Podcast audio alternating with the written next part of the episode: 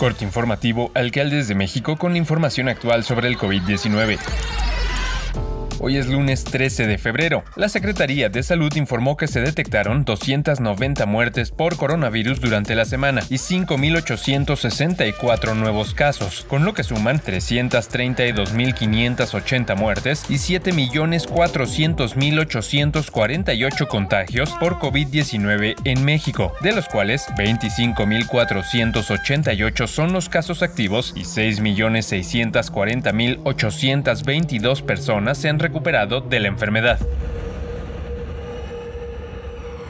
En 2021, el valor agregado bruto del comercio electrónico fue de 1.487 billones de pesos a precios corrientes. Eso implicó un crecimiento anual de 3.1% y una participación de 5.8% del Producto Interno Bruto Nacional, mismo porcentaje de los dos años anteriores, informó el INEGI. Algunas de las actividades más importantes de la economía digital son los servicios financieros y las nuevas formas de contratación de servicios servicios que cambian el papel de los proveedores tradicionales por proveedores basados en la web. La economía digital se centra en la contribución que genera el uso de las tecnologías de la información y la comunicación a la economía.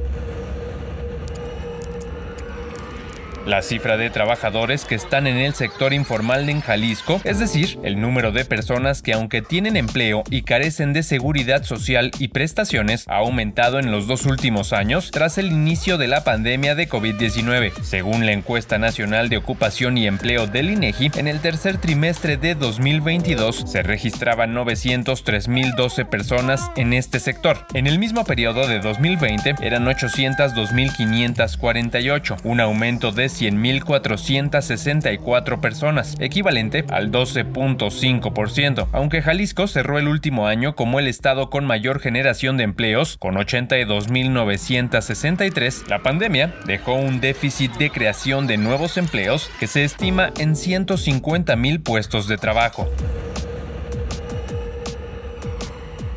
Año con año desde la aparición de la pandemia provocada por el COVID-19 hasta la época actual, la demanda de consultas por temas relacionados a la salud mental aumentó en el Centro de Tratamiento e Investigación de la Ansiedad de forma constante para alcanzar un incremento del 171.39% en solo tres años. Está comprobado que luego de un evento catastrófico, casi 40% de la población presenta algún síntoma relativo a enfermedad enfermedades emocionales o mentales. En el caso de la ansiedad, un problema mental que la OMS tiene monitoreado desde el primer año de confinamiento por COVID-19, pues sus estadísticas marcan un incremento en sus atenciones. Los motivos más frecuentes de consulta están concentrados en los trastornos de ansiedad, en segundo lugar síntomas específicos de depresión, en tercero el manejo de la estima personal y en cuarto lugar está un alto grado de estrés.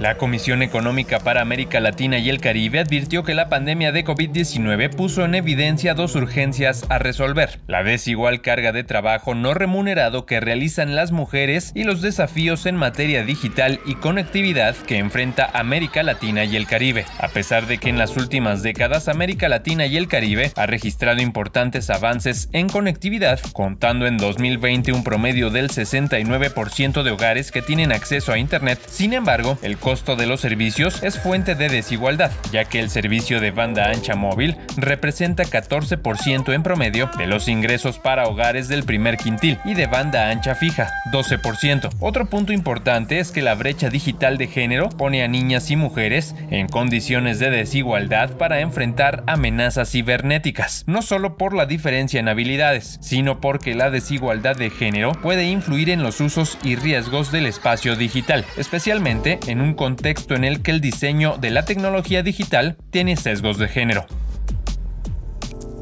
Esto es todo por el momento, seguiremos informando.